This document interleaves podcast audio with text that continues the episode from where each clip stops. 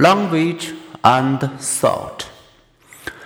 Imagine an alien species that could pass cells from one height to another merely by pulsating air molecules in the space between them.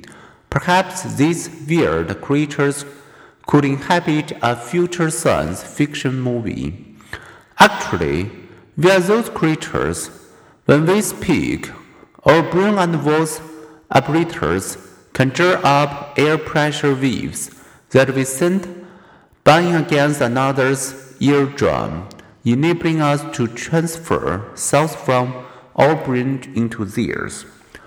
As cognitive scientist Steven Pinker has noted, we sometimes sit for hours listening to other people make noises as they assume because those hisses and squeaks contain information, and thanks to all those funny sounds created in our heads from the air pressure waves, we get people's attention, we get them to do things, we maintain relationships depending on how you vibrate the air after opening your mouth.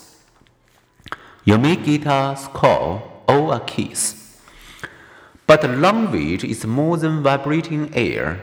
As I create this paragraph, my fingers on a keyboard generate electronic binary numbers that are translated into the squeak goes in front of you.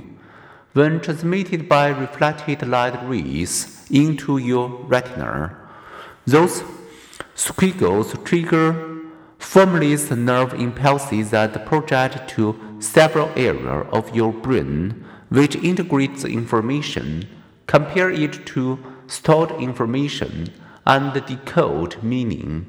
Thanks to language, information is moving from my mind to yours.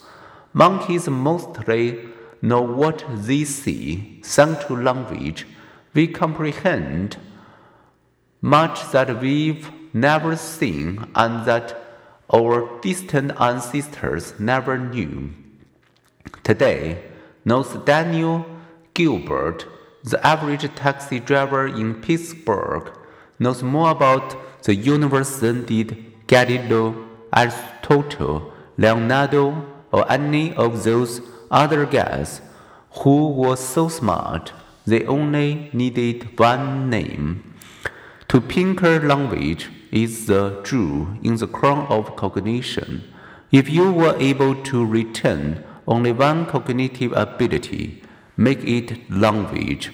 Suggests researcher Lera Boroditsky. Without sight or hearing, you could still have friends, family, and a job. But without language, could you have these things? Language is so fundamental to our experience so deeply a part of being human that it's hard to imagine life without it.